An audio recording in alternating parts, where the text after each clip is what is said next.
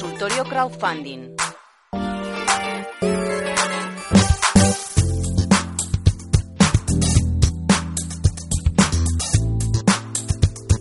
Y como cada lunes a esta hora nos toca hablar de crowdfunding y lo hacemos con Valentina Concia, cofundador de Crowdacy y CEO de Project. Valentín, muy buenos días.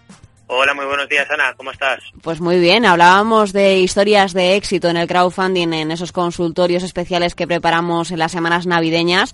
¿Recuerdas el caso de Sila Games y de Eureka Startups? Sí, sí, la verdad es que fueron dos casos que, nos apetecía mucho contarle al público y estuvimos muy bien contando con Francisco Games y Sánchez de Eureka que nos explicaron un poquito sus casos de éxito y, cómo, cómo llevaron a cabo sus campañas, ¿no?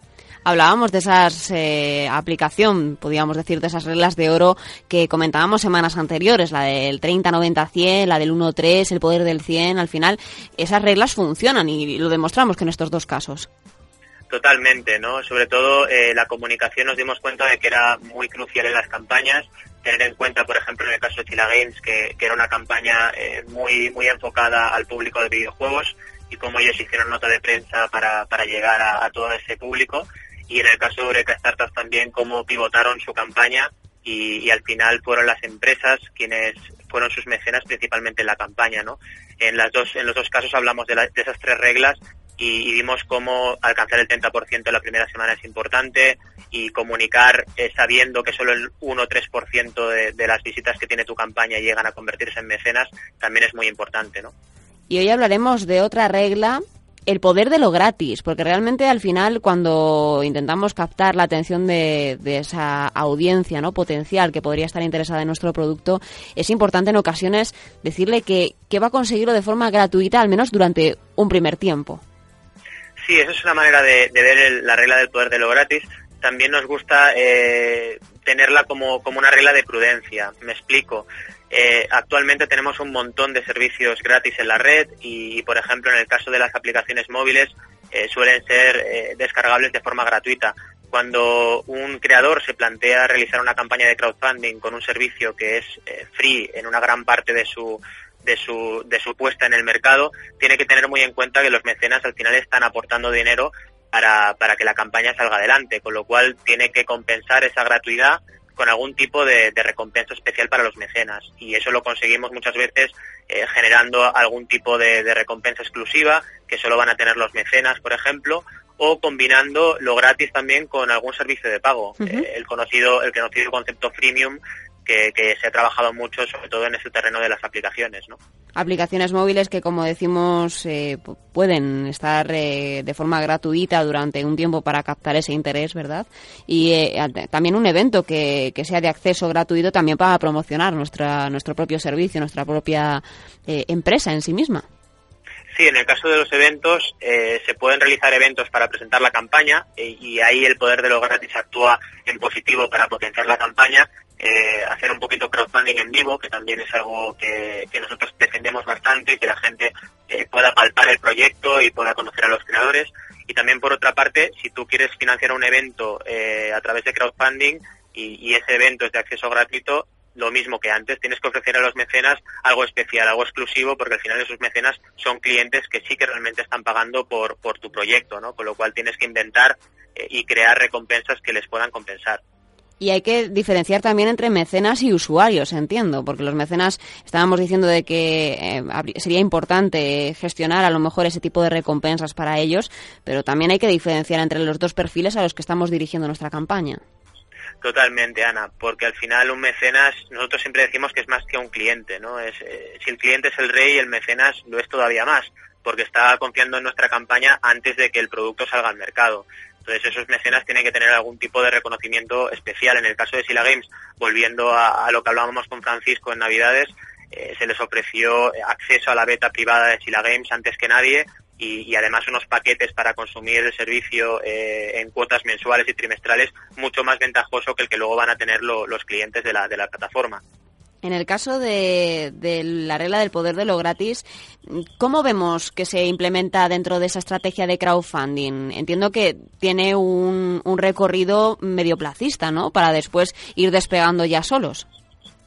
Sí, a ver, al final, eh, con, la, con la regla del poder de lo gratis, sobre todo tenemos que, compensar muy bien las recompensas. Es decir, eh, por una parte, tú puedes atraer a tu público, por ejemplo, una presentación de tu, de tu, de tu campaña eh, si es un acto gratis, pero luego tienes que tener muy en cuenta cuando creas las recompensas y las estructuras eh, de realmente tener en cuenta que si tu servicio es gratis tienes que crear recompensas que, sean tangibles y que tengan valor para los mecenas, que no sean todas basadas en un servicio que luego va a ser gratis, porque si no la gente no va a tener motivación para aportar por tu campaña. Y hay otra regla también de la que he escuchado hablar en el tema del crowdfunding, que es la regla de la identidad virtual. No sé exactamente en qué consiste y si nos da tiempo a hablar en este consultorio de ella o, nos pasa como con algunas reglas que hemos traído en otras ocasiones, que da para varios capítulos daría para muchísimos capítulos, Ana, porque realmente es una regla compleja, tiene que ver con la comunicación y básicamente es eh, generar una identidad para nuestro proyecto y también ser muy transparente eh, en trasladar quién es el equipo que hay detrás del proyecto.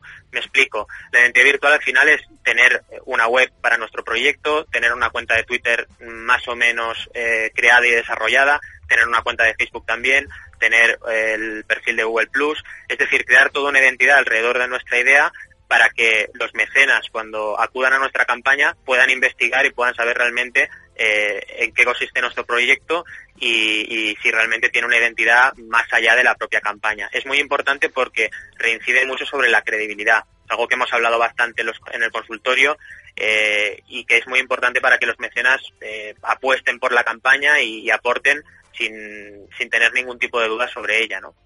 Ya saben que todos los oyentes pueden plantearnos dudas en este consultorio crowdfunding que hacemos cada lunes con los amigos de Crowdaz y de, y de Project y el, hace unas semanas o antes de Navidades nos planteaban dudas acerca de cómo implementar esas estrategias de las que hablamos en, en, campañas o en, o en proyectos que tengan en marcha. Lo digo porque la, la identidad virtual al final eh, tiene que ver con las redes sociales. A través de arroba onda inversión ya saben que, pueden consultar con, con, Valentín y con su equipo todo, todo lo que concierne a este tipo de reglas y, y si son válidas o no para, para implementar en, en el momento que estén en su, en su proyecto. No sé si la campaña, por ejemplo, eh, que hablamos ahora mismo con el, el, tema de la identidad virtual, por ejemplo, no tiene un perfil en redes sociales ni una página web, podemos decir que podría no ser exitosa, porque tal y como estamos en la era digital, ¿verdad, Valentín? Parece como, como extraño que avancemos un producto y que no lo potenciemos en redes sociales. Sí, sí, totalmente, Ana. Es súper importante eh, realmente crear esa, esa identidad virtual, como decíamos, y nosotros a veces nos sorprendemos que vienen emprendedores y, todavía, por ejemplo, no tienen ni, ni, abiertas sus cuentas, aunque a lo mejor tengan la marca ya creada e incluso el nombre de la, de la idea, ¿no? Y eso es sorprendente porque hoy en día tienes que estar en la red casi antes que, que crear el nombre de, de tu marca, ¿no? y es muy importante porque al final una parte de la comunicación importante de la campaña se mueve a través de redes sociales y también por, por la credibilidad y por la confianza que tú generas si tienes esa identidad virtual y, tienes una cara en las redes sociales, ¿no? También hay que tener en cuenta que, que al final mucha mucha parte de la comunicación de la campaña va a través de las redes y también puedes comunicarte con tus mecenas y responder las dudas que tengan, más allá de lo que es la propia página de la campaña de crowdfunding. Además debemos crear esos perfiles sociales, ya lo vemos en algunas eh, startups que han estado en el programa, que es importante tener esos perfiles sociales abiertos para que el proyecto eh, y el creador estén visibles y al final se den también difusión dentro de, los entornos 2.0. Sí, totalmente. También quería añadir que hay veces que, hay campañas que, llegan a nosotros y no tienen esas redes sociales y simplemente con, crear esos perfiles y trabajarlos un poquito eh, durante la campaña crecen también en, redes sociales. No hay que pensar que la campaña es un momento de, comunicación muy intensa y, también puede, puede servir para, crecer en redes sociales y, apalancar tu, crecimiento en, las redes y, realmente crear una comunidad alrededor de tu idea. Pero es importante estar ahí. Eh, lo que es un error muy muy grande es estrenar una campaña y no tener esa, esa, esa identidad, ¿no? Me preguntan a través de arroba onda inversión si tenemos una empresa, por ejemplo, y tenemos un perfil empresarial, si es útil también en nuestro perfil profesional hacer menciones a, a esa empresa o utilizarlo de forma diferenciada.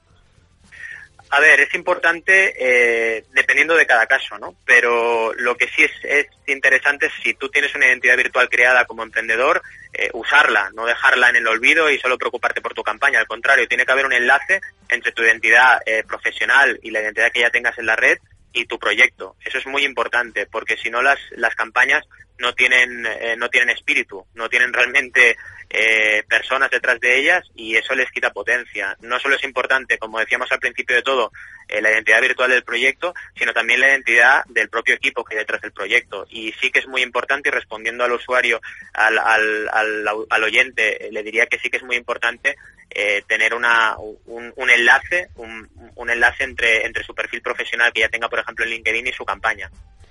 Pues vamos a ir resolviendo duda a duda de los oyentes cada lunes en ese consultorio crowdfunding. Valentín, ese equipo que tienes contigo también trabajando en Crowdacy y en Project, me gustaría saber esos proyectos con los que habéis arrancado el 2014. No sé qué tipo de proyectos tenéis ahora mismo en vuestra plataforma. Pues la verdad es que este año está empezando muy movidito, eh, con muchas campañas nuevas. Eh, tanto Alberto como Héctor como yo estamos muy contentos de, empezar el año así.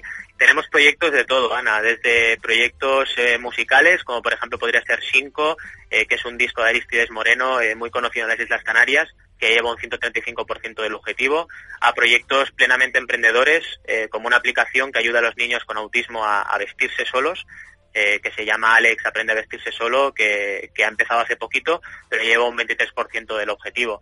Como siempre, en Project tenemos un, equilibrio entre campañas emprendedoras y campañas artísticas y culturales. Y, la verdad es que nos va muy bien también porque los creadores entre sí generan sinergias muy interesantes. ¿no?